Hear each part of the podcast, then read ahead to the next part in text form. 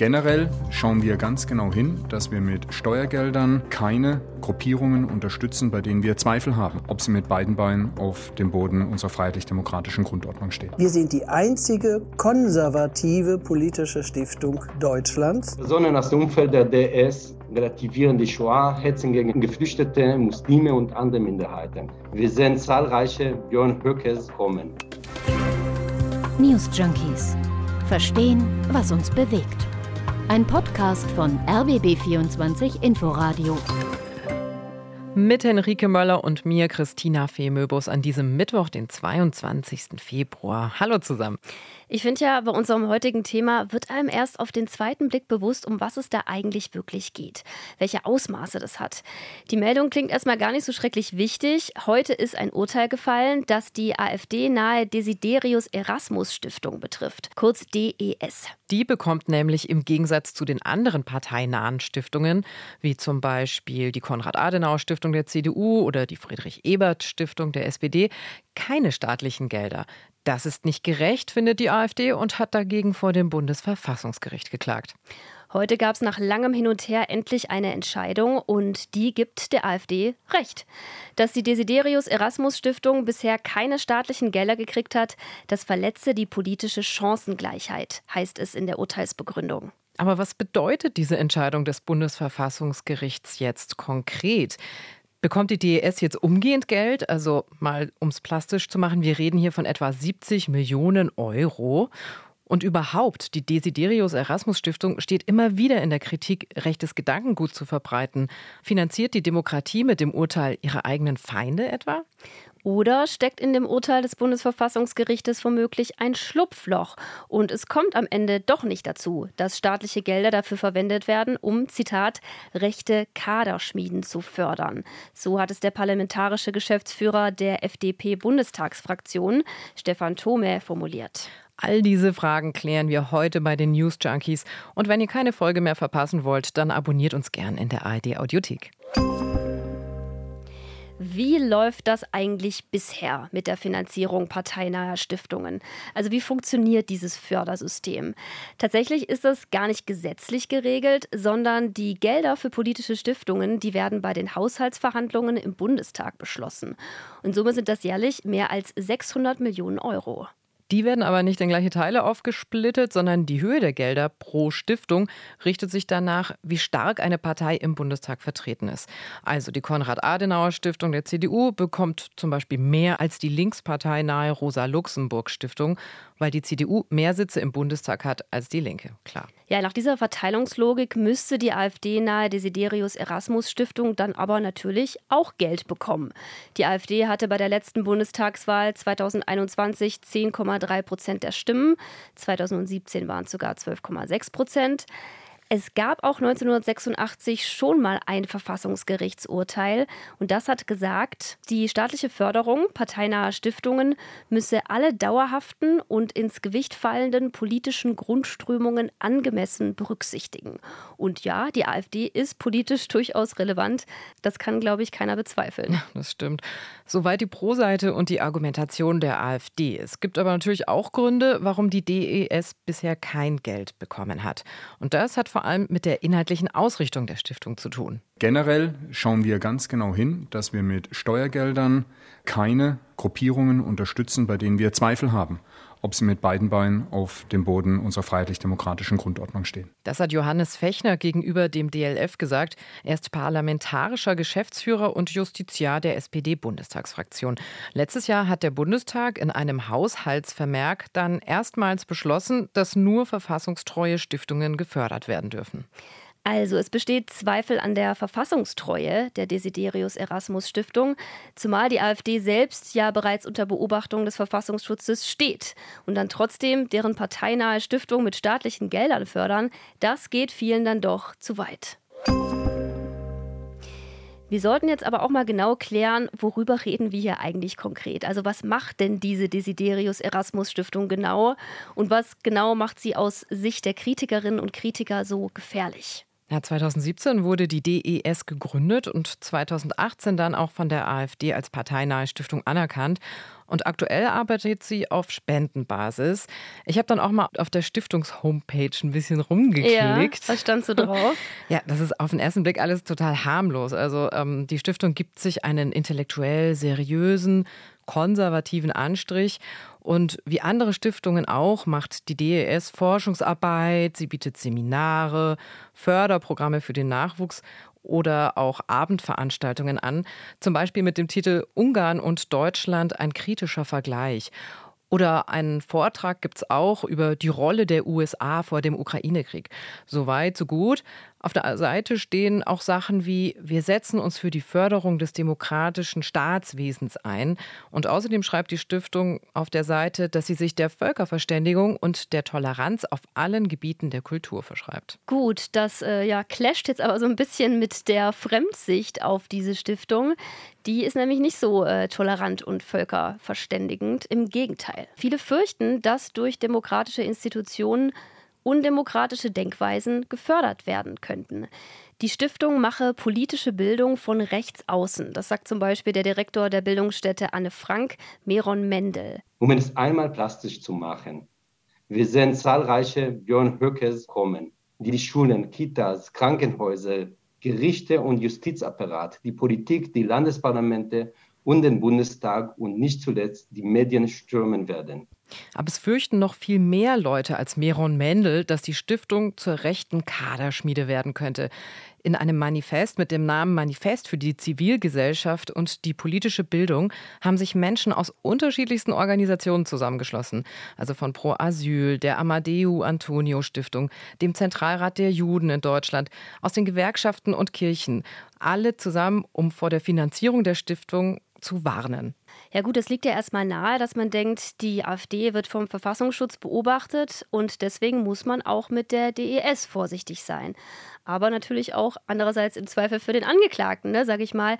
Also äh, gibt es denn eigentlich konkrete Beweise, Hinweise dafür, dass da wirklich rechtsextremes Gedankengut in der Stiftung kolportiert wird? Ja, auf jeden Fall. Inwiefern hat mir Jim Bob Nikschas erklärt. Er ist ARD-Hauptstadtkorrespondent und beobachtet seit längerem die AfD-Netzwerke. Bei der Desiderius Erasmus Stiftung gibt es eben Zweifel daran, ob sie bei ihren Veranstaltungen, Seminaren etc. nicht auch verfassungsfeindliche Positionen vertritt. Auf dem YouTube-Kanal der Stiftung gibt es zum Beispiel den Mitschnitt einer Veranstaltung, die Migration als mögliches Sicherheitsrisiko für Deutschland darstellt.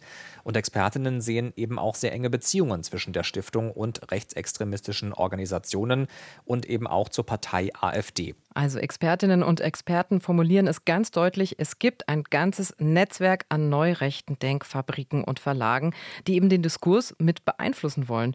Zu einem ähnlichen Schluss kommt auch eine Studie der Internetplattform Frag den Staat und der Otto Brenner Stiftung. Auch die hat nachgewiesen, es gibt bei der DES ganz klar Kontakte in die rechte Szene. Vor allem auch im Vorstand, sagt Meron Mendel von der Bildungsstätte Anne Frank. Personen aus dem Umfeld der DES relativieren die Shoah, hetzen gegen Geflüchtete, Muslime und andere Minderheiten. Man findet mühelos antisemitische, verschwörungstheoretische und demokratiezersetzende Positionen, die mit den Werten des Grundgesetzes definitiv nicht vereinbart sind. Ja, wo wir schon vom Vorstand sprechen, besonders streitbar ist ja auch die Vorsitzende der Desiderius Erasmus Stiftung, Erika Steinbach. 2018 wurde sie Vorsitzende. Sie war Jahrzehnte Mitglied der CDU, saß für die CDU auch im Bundestag. Dann war sie sauer über die Flüchtlingspolitik von Angela Merkel und ist 2017 ausgestiegen aus der CDU. Seit einem Jahr etwa ist sie jetzt auch AfD-Mitglied. Und Erika Steinbach fiel immer wieder auf Twitter mit Hetzkampagnen auf. 2019 zum Beispiel, da hat sie sich an einer Hetzkampagne gegen den Kasseler Regierungspräsidenten Walter Lübcke beteiligt.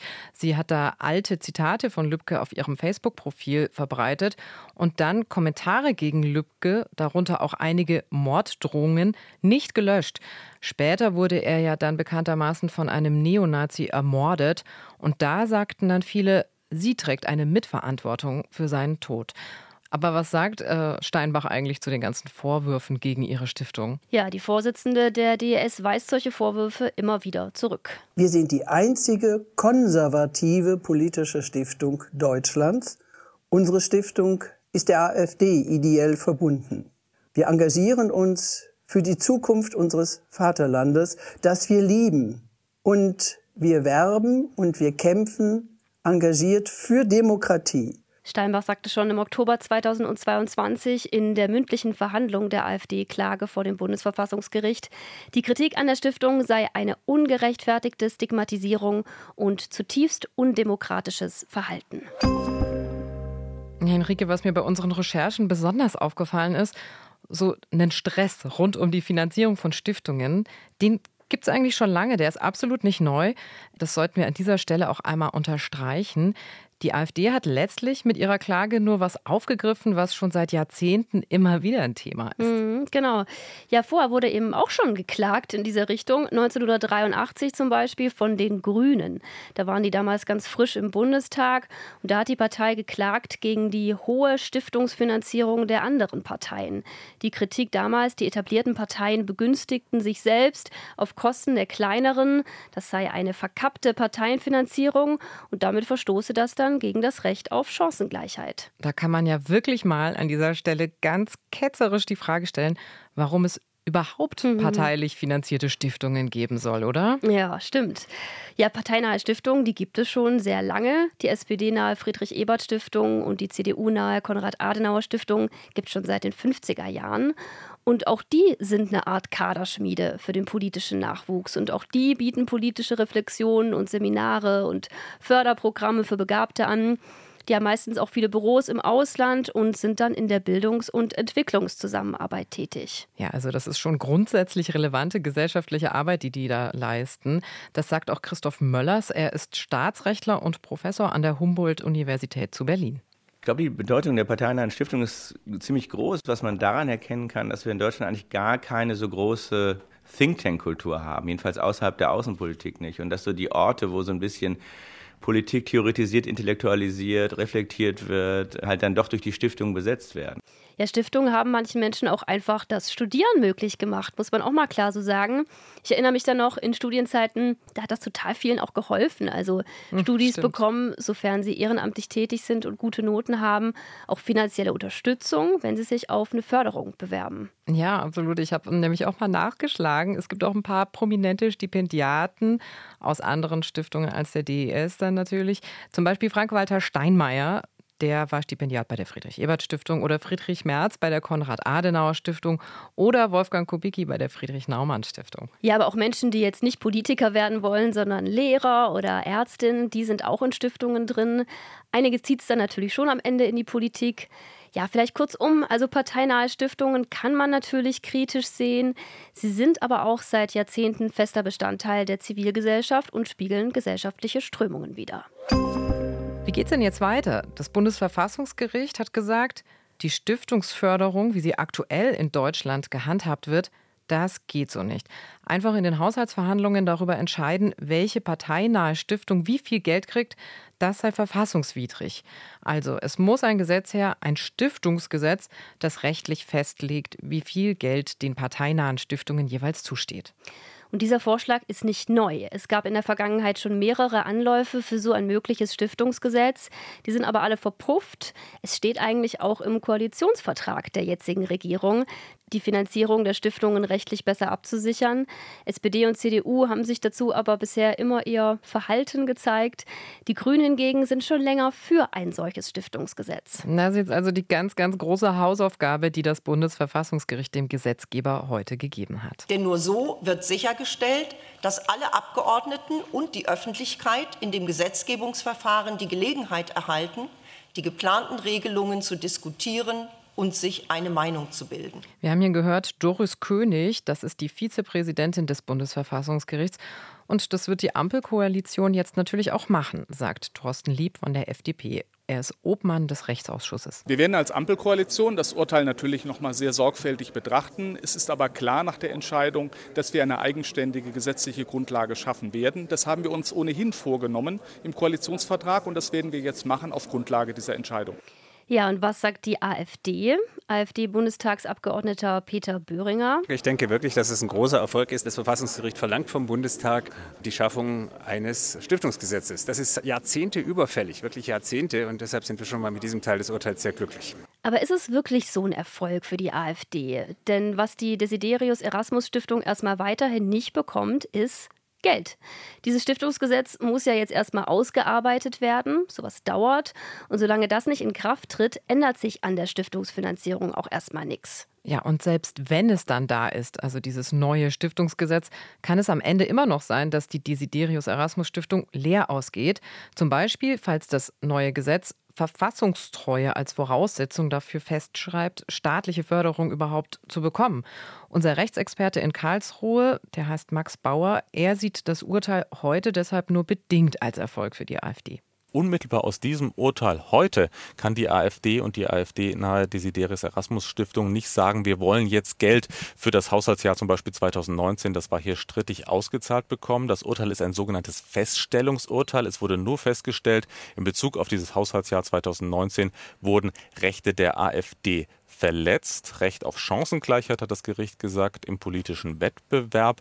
Aber unmittelbar gibt es jetzt kein Geld. Und ob es in Zukunft Geld geben wird, das hängt eben ganz wesentlich davon ab, wie das Gesetz jetzt ausgestaltet werden wird. Und da ist immer ein bisschen im Raum, ja, kann man eben so zum Beispiel den Grundsatz der Verfassungstreue oder das Kriterium vielmehr der Verfassungstreue auch heranziehen, um zum Beispiel Stiftungen auszuschließen, die eben nicht auf dem Boden des Grundgesetzes stehen. Das ist also durchaus möglich, dass das heute hier ein Pyrrhus-Teilerfolg der AfD war und dass sie in Zukunft Zukunft für ihre nahe Stiftung, also die Desiderius Erasmus Stiftung, kein Geld bekommen.